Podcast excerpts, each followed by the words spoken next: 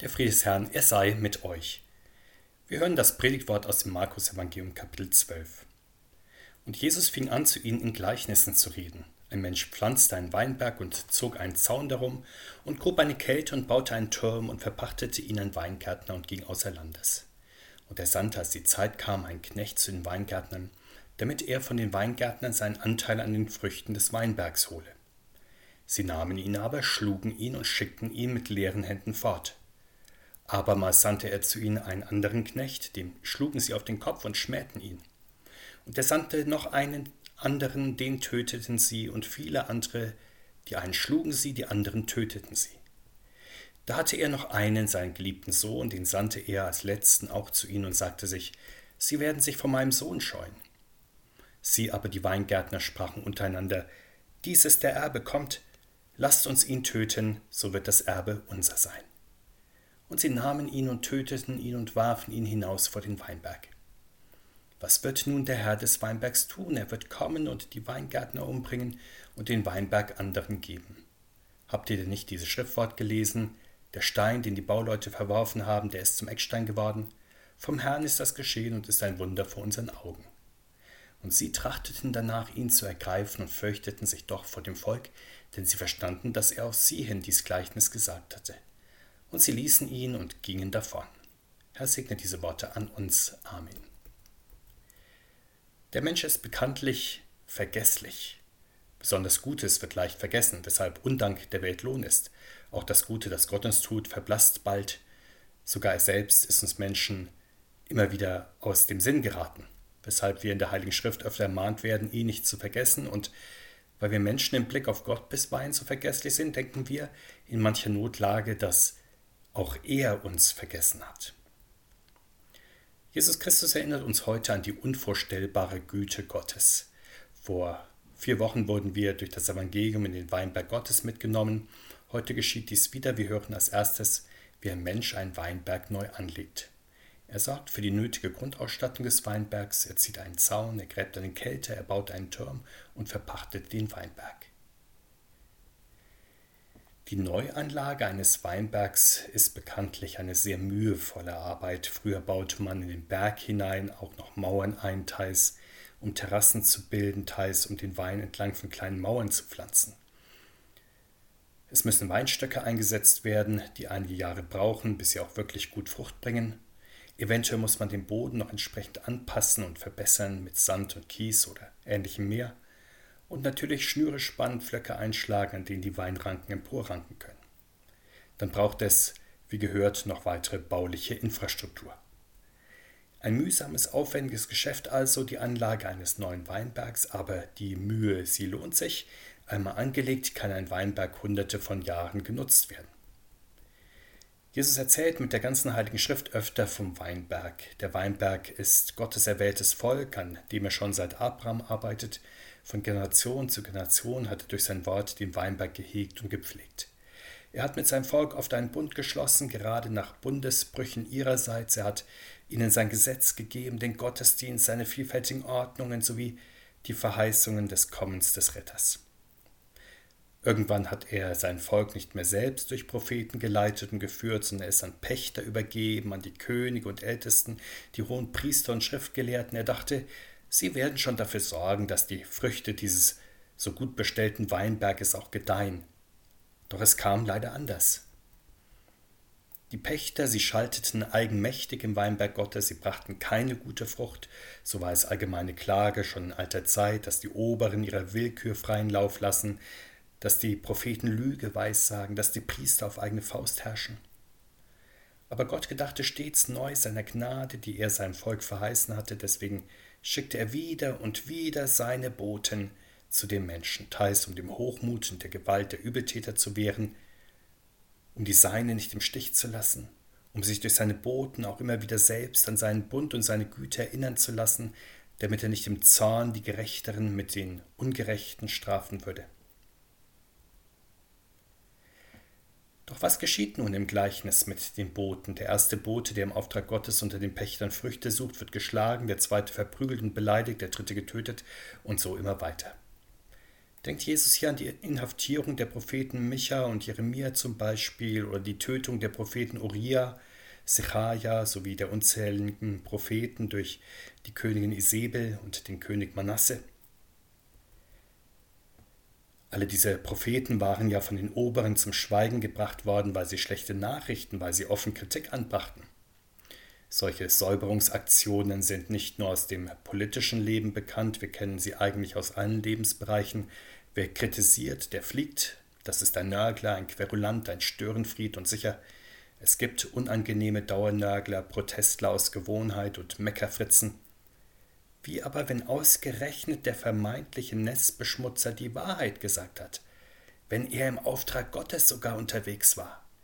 Dann streitet man ja gegen Gott, wenn man ihn sich vom Hals zu schaffen versucht. Und geschieht das im Weinberg Gottes, so ist das nicht nur ein Justizirrtum, wie er bedauerlicherweise unter fehlerhaften Menschen immer wieder vorkommt, sondern dann ist das verkehrte Welt, dann ist das Aufruhr und Empörung gegen Gott selbst. In der Mitte der Zeit denkt Gott in großer Not an seinen armen Weinberg. Wieder einmal hatte die Bosheiten der Welt, aber auch im Gottesvolk überhand genommen. Gott beschloss diesmal seinen eigenen Sohn in die Welt zu senden. Er erinnerte sich an seine Gnade und Treue für die ganze Welt. Er schickte seinen Sohn in den Weinberg, um gute Früchte zu suchen. Doch auch er wurde getötet. Hier kündigt Jesus Christus sehr klar sein eigenes Sterben an. Das wird der Gipfel der verkehrten Welt sein. In der Passion des Herrn werden wir sehen, wie alle Welt sich arbeitsteilig und doch konzertiert gegen den Herrn der Welt empört, ja in den Gewalt und Blutrausch gerät. Menschen werden dann nicht mehr Reben keltern, wie es ihre Aufgabe ist, sondern den Herrn des Weinbergs selbst in die Kelter spannen. Damit ist ein Teil der Geschichte Gottes mit dem Menschen sehr kurz erzählt. Das ist der Horrorteil, die albtraumhafte Fehlentwicklung einer eigentlich wunderbaren Geschichte. Und leider sind das nicht nur vereinzelte Ausreißer, immer wieder empören sich Menschen gegen Gott, so geschieht es in der apostolischen Zeit, dass der Diakon Stephanus gesteinigt oder der Apostel Jakobus enthauptet wird oder als die Apostel Petrus und Paulus ins Gefängnis geworfen und misshandelt werden. Es zieht sich eine Spur der Gewalt durch die gesamte Kirchengeschichte hindurch, nicht allein im römischen Reich, auch in der Reformationszeit, in der Anhänger der evangelischen Lehre mancherorts auf dem Scheiterhaufen brannten, oder in der Gegenwart, wenn Christen um ihres Glaubens willen inhaftiert, getötet oder auch nur im gesellschaftlichen Leben benachteiligt werden. Wir haben es hier nicht nur mit Gewalt im Namen der Religion zu tun, von der öfter einmal in den Medien die Rede ist, sondern auch mit einer Gewalt gegen Religion, gegen Glaube und Kirche.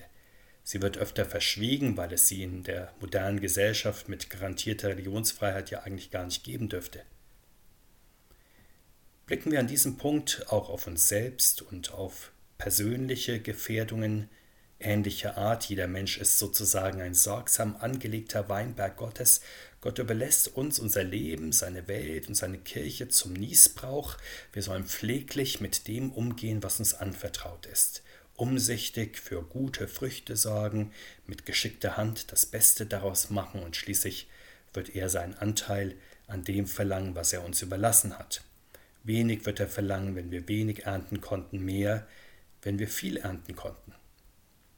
Aber nicht nur in der Welt insgesamt gibt es vielfache Gewalt, sogar Gewalt gegen Gott. Wir spüren oft in uns selbst Wut und Aggression. Wir wissen, sie kommen aus einem Gefühl der Frustration, der vergeblichen Mühe, der Enttäuschung, aber auch aus Überheblichkeit und Willkür. Unser Evangelium lässt uns an diesem Punkt tiefer blicken und erklärt uns, warum in uns immer wieder negative Energie ausbricht, weil wir eben bisweilen Gott nicht geben wollen, was ihm zusteht, weil unsere Hände, die bauen, die pflegen, die heilen sollen, sich verkrampfen, sich zur Faust ballen, weil sie Gott nicht Gott sein lassen möchten und ihn und den Mitmenschen nicht geben, was ihnen zusteht. Was kann uns hier Mut machen? Die Heilige Schrift erinnert uns an diese Gefahr. Sie zeigt uns den Herrn Jesus, der in seiner wunderbaren Güte alles für uns gibt, ja sogar sein Leben. Und sie mahnt uns, sie warnt uns, sie ruft uns zurück in die Gemeinschaft mit Christus, damit wir den Herrn nicht für uns wiederum kreuzigen, sondern eintreten in seine Nachfolge. Und wie gut kennt doch die Heilige Schrift unsere Herzen, besser oftmals als wir uns selbst. Wie sehr hält sie uns den Spiegel vor, wie eindringlich warnt sie uns vor den Leidenschaften, in denen wir stehen, wie sehr wirbt sie um uns, dass wir uns vom Herrn den Weg herausführen lassen. So macht es zum Beispiel in packender Weise der Apostel Jakobus deutlich, wenn er sagt, ihr seid begierig und erlangt's nicht, ihr mordet und neidet und gewinnt nichts, ihr streitet und kämpft und habt nichts, weil ihr nicht bittet. Gut, wenn wir solche warnend aufleuchtenden Signale der Heiligen Schrift bemerken und aufmerksam auf sie hören, uns durch sie erinnern und aufrütteln lassen. Achtung, Gefahr, hier der Notausgang. Sehen wir also auf den Notausgang, den die Heilige Schrift uns weist, von der Dunkelheit in das Licht, vom Abwärtsstrudeln aufwärts. Der Apostel Jakobus zeigt uns in besonderer Weise das Gebet. Wir sollen Gott bitten, wo wir verstrickt sind in Leidenschaften und uns in dieser Welt in Kämpfen verausgaben, denn im Gebet erinnern wir ja Gott und uns selbst an seine großen Zeichen und Wunder, an seine Güte und Treue in unserem Leben und mit der Menschheit insgesamt.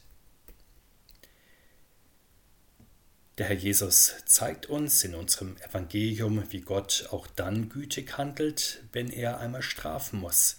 Lange versucht er es im Reich Gottes mit Liebe und Geduld, aber wenn das nichts fruchtet, dann durchaus auch mit Strenge und neuen Wegen. In der Kirchengeschichte gibt er seine Kirche immer wieder in die Hände neuer Völker, die dann gute Glaubensfrüchte bringen.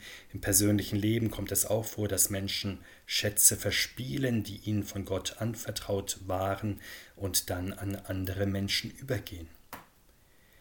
Wir sehen, dass Gott den Schatz seines Reiches dem geben möchte, der ihn im Glauben annimmt und der Gott dann auch für diesen unverdienten Schatz von Herzen dankbar ist.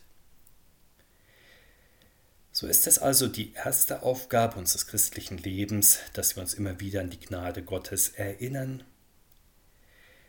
dass wir uns auf die Güte Gottes in Jesus Christus als dem Grundstein und Fundament unseres Lebens gründen, dass wir immer wieder Jesus Christus uns ins Gedächtnis rufen lassen und ihn im Gedächtnis behalten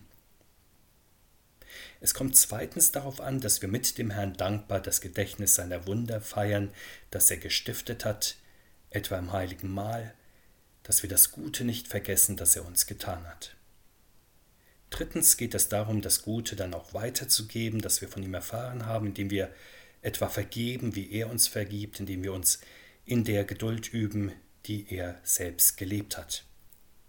Viertens wird es wichtig sein, dass wir auch mit dem Herrn in sein Leiden eintreten. Der Apostel Paulus sagt einmal, dass er sich freut, dass er für die Gemeinde leiden darf, denn er erstattet damit an seinem Leibe, was an den Leiden Christi in dieser Welt noch fehlt. Wir merken, dass die treue Hingabe des Herrn Jesus für diese verlorene Welt weitergeht, und zwar in seinem Leib, in der Kirche, so haben es alle Märtyrer gesehen und die Kirche in Leidenszeiten auch erfahren dürfen, dass das Blut der Märtyrer der Same der Kirche ist.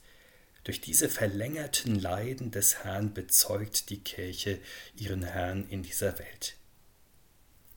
Und welch ein beeindruckender Unterschied ist das doch auch zu unserer Welt, in der es vor allem, zumindest sehr oft, um die Vermeidung von Unlust, Vermeidung von Schmerz und Leid geht – in der sogar manch einer negative Energien auf andere abzuladen sucht, in jedem Fall von sich selbst abwenden möchte. Christen dagegen üben sich mit Hilfe des Geistes Jesu darin, jedes Leid, das ihnen begegnet, bereitwillig als ein Mitleiden mit dem Herrn anzunehmen, und das ist die feine, aber entscheidende Differenz. Wir beten, lieber Vater im Himmel, wir danken dir für die Geduld, die du mit deinem Volk hast. Immer wieder erinnerst du dich an deine Güte und schickst deine Boten zu deiner Kirche. Du suchst unseren Glauben, unser Leben in deiner Gemeinschaft. Hilf durch deinen Heiligen Geist, dass wir dich nicht abweisen, weg und stärke unseren Glauben, dass wir dir nachfolgen auf deinem Weg der Hingabe und schließlich auch auf dem Weg der Auferstehung. Amen. Der Friede des Herrn Jesus Christus, er sei mit uns heute und alle Tage und in Ewigkeit. Amen.